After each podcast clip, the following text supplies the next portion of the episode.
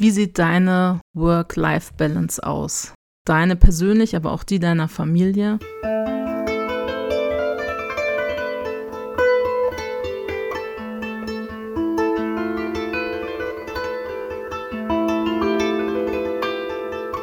Erstmal würde ich gerne den Begriff Work-Life-Balance ein bisschen anschauen. Der wird ja auch oft kritisiert, weil man sagt dann vielleicht, ist denn nicht Arbeit auch Teil des Lebens und warum muss man das so trennen? Und das kann man alles diskutieren und ich denke, dass natürlich unser Leben eine Einheit ist und gleichzeitig ist es ein Begriff, den jeder sofort versteht und jeder weiß, was gemeint ist und deswegen benutze ich ihn auch. Ich coache auch regelmäßig Menschen, speziell in dem Bereich, weil es ist heutzutage nicht so leicht, eine gute Work-Life-Balance hinzubekommen. Insofern, weil einfach der Druck insgesamt sehr gestiegen ist. Viele, viele leiden einfach an Stress und zu viel Druck und zu vielen Aufgaben. Das äußert sich dann sowohl physisch durch Schlafstörungen oder Kopfschmerzen. Manche haben auch zu hohen Blutdruck oder Herzprobleme und auch die Psyche leidet. Immer häufiger gibt es Nervosität, Gereiztheit, vielleicht auch Depression oder sogar Burnout. Also all das sind Phänomene, die wir gesellschaftlich sehen und natürlich auch bei Muslimen genauso vertreten. Und das bisschen Widersprüchliche ist, dass wir uns gerade, wenn es uns nicht gut geht, wenn wir gesundheitlich ja unter dem Stress leiden, dass wir dann uns noch weniger um uns selbst kümmern. Eigentlich könnten wir sagen, okay, uns geht's nicht gut, jetzt pampern wir uns mal ein bisschen, schauen auf unsere Gesundheit, ernähren uns bewusst, treiben Sport. Aber es ist genau das Gegenteil. Man gerät wie in so einen Tunnel und sagt so, ich muss es schaffen und blendet eben auch so die Selbstfürsorge und die Dinge, die eigentlich umso wichtiger wären, blendet man oft aus. Das ist sozusagen erstmal der Zustand. Ich habe mir auch angeguckt, welche Persönlichkeitstypen besonders häufig von Stress eben betroffen sind. Und das sind schon die Menschen, die ja sehr so nach den anderen gucken, die schauen, dass es erstmal allen gut geht, die sehr pflichtbewusst sind, also alles gut erledigen wollen und denen es nicht so leicht fällt, die eigenen Grenzen überhaupt zu spüren. Das bedeutet, Menschen sind sich auch oft gar nicht bewusst, dass sie nicht im Balance sind, dass sie gewisse Bereiche ihres Lebens, sei es eben die Gesundheit, seien es soziale Kontakte, aber auch die Spiritualität, auch das ist ein Bereich, den wir brauchen und wo wir eben Zeit und Energie reinstecken sollten, damit es uns gut geht, damit wir in Balance und im Gleichgewicht sind. Und diese Balance zu halten, fällt eben manchen schwerer.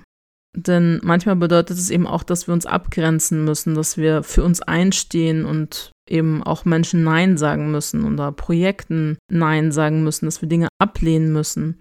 Und das ist manchmal auch eine Selbstwertfrage. Das ist sicherlich auch das Vorbild zum Beispiel von Eltern, wie wir aufgewachsen sind. Und so diesen Schritt zu gehen, ich bin wichtig, auch wenn ich gerade nicht viel leiste oder nicht so viel leiste, das ist ein großer Entwicklungsschritt.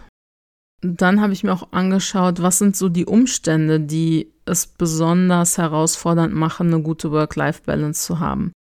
Mir sind da so zwei Bereiche eingefallen. Das eine ist, und das beobachte ich eben auch in Beratung, dass es speziell selbstständige Menschen sehr schwierig haben. Die Selbstständigkeit ist eben kein 9-to-5-Job, sondern auch am Wochenende ist dann irgendwas verlangt oder man hat das Gefühl, es fehlt immer noch etwas und diese Abgrenzung zwischen Privatleben und Job, vielleicht sogar, wenn man Dinge dann eben zu Hause erledigt oder die Firma gleich mit im Haus ist, dann ist das umso schwieriger. Und so ähnlich ist es auch in Familienbetrieben. Ja, viele Menschen, und ich glaube, das kommt auch proportional bei Muslimen und Muslimen noch häufiger vor, dass wir entweder selbstständig sind oder im Familienbetrieb arbeiten. Rein statistisch ist es so, dass eben Menschen mit Migrationsgeschichte und viele Muslime haben die, dass man eben ja häufiger sich selbstständig macht, häufiger dann auch einen Familienbetrieb besitzt. Dafür gibt es viele Gründe. Einerseits, weil man es kennt aus schon familiären Strukturen, die vielleicht in dem Ursprungsland vorherrschten, aber auch weil die Zugänge leichter sind, als wenn Menschen neu in ein Land kommen und dann erstmal vielleicht viele Jahre studieren müssen, um dann in einer Firma sozusagen zu beginnen. Und da kann es auch eben Diskriminierungserfahrungen geben, dass sie vielleicht gar keinen Job erhalten. Und da äh, ist dann die Selbstständigkeit manchmal naheliegender. Und Menschen mit internationaler Familiengeschichte sind auch statistisch gesehen da oft mutiger und sagen so, ich probiere es jetzt einfach und ich springe in Anführungsstrichen ins kalte Wasser und wage diesen Schritt. Also das ist sozusagen in der Selbstständigkeit, aber im Familienbetrieb, da sind dann vielleicht Eltern, ähm, andere Familienmitglieder, die dann auch gewisse Erwartungen haben.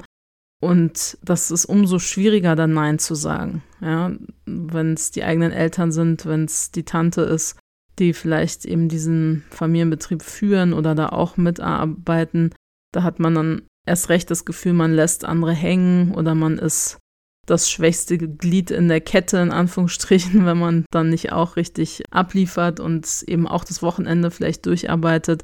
Also da entsteht dann auch manchmal so ein unschöner Druck und man hat es dann umso schwieriger, sich abzugrenzen.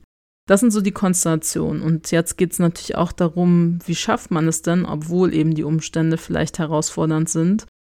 Und die sind für Menschen generell zwischen 30 und 45 so ungefähr immer sehr herausfordernd. Also ich würde mal die These wagen, dass in diesem Alter fast niemand eine gute Work-Life-Balance hat, besonders wenn man Kinder hat, besonders wenn man versucht beruflich gerade sich zu etablieren.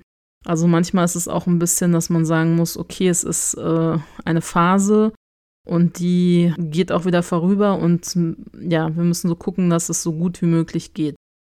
Und da möchte ich euch ein paar Ideen und Ansätze mitgeben, wie es vielleicht etwas leichter gelingt, eben diese Balance im Leben herzustellen.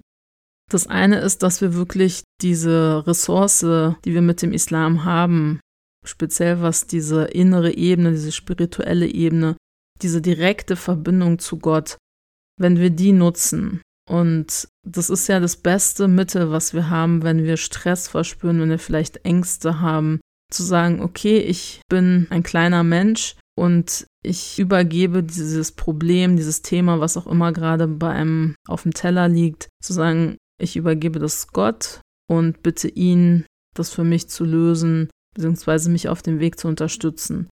Das kann so erleichternd wirken und einfach diesen Druck wegnehmen. Und vielleicht ist dann sofort nicht etwas äußerlich schon passiert, weil die Dinge erst sich entwickeln, aber man verspürt sofort eine innere Erleichterung und eben äh, wie so ein Ventil, was ganz viel Druck ablässt. Also das ist etwas, was wir leider zu selten nutzen. Auch die anderen Methoden, uns Gott zu nähern durch gute Taten, durch gottesdienstliche Handlungen, dass wir da einfach, ich sag mal, auf diese Karte auch setzen und ein bisschen unsere Energie mindestens da reinstecken, weil es wird sich vielfach wieder auszahlen und es wird zu uns zurückkommen.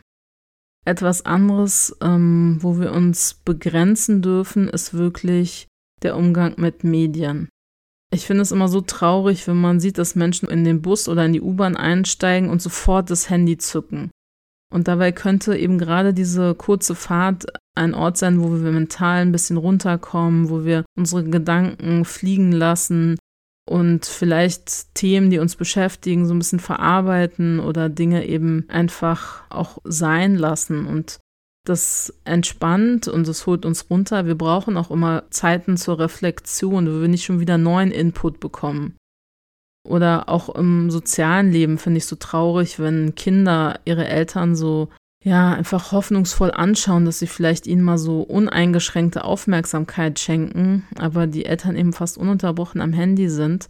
Und natürlich müssen wir viele Dinge klären und damit erledigen, aber ich glaube, niemand von uns ist da auch frei zu sagen, dass wir einfach zu oft dran sind, weil es so eine schnelle Beschäftigung ist, weil es eben Dopamin ausschüttet, wenn wir da eine Nachricht oder ein Like bekommen. Und deswegen ganz bewusst als, ja, als Familie oder auch als Einzelperson, dass man sich da gewisse Regeln festsetzt. Ich habe dazu auch einen Blogartikel auf meiner Seite habibahabibi.de veröffentlicht. Und da könnt ihr gerne mal reinschauen, um noch mehr Tipps zu bekommen, speziell im Umgang mit Medien.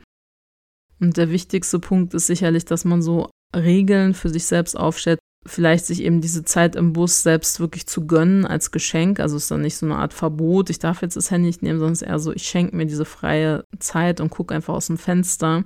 Und was auch wirklich helfen kann, ist, dass man abends dann zu einer bestimmten Uhrzeit das Handy wirklich ausmacht, weglegt und nicht eben ständig nochmal drauf schaut, dass auch der Kopf ein bisschen runterkommen kann und abschalten kann. Das ist total wichtig, um in Balance zu bleiben.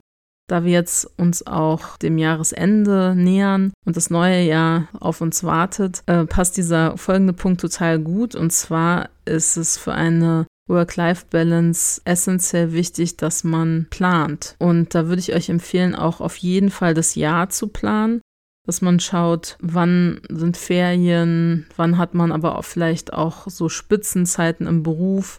Da ist es dann gut, dass man eben Urlaub und Ferien von Anfang an blockt, damit es auf keinen Fall untergeht. Also, dass man sagt, okay, diese Zeiten sind als ganze Familie.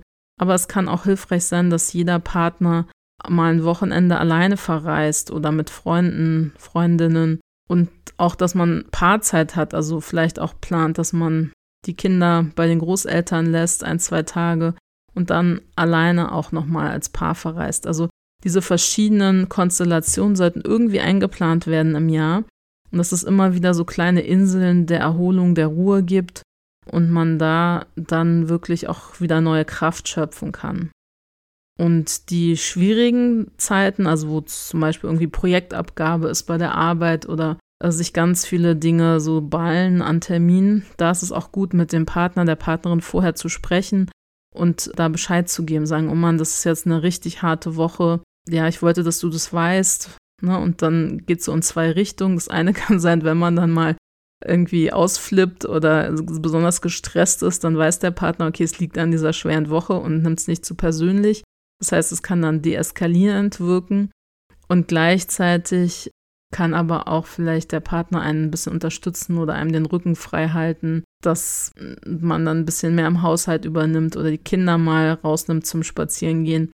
Also, dass man da als Paar gut in Kontakt ist und sich austauscht und dann eben auch dafür sorgt, dass die Spitzen nicht ganz so schwierig und herausfordernd sind.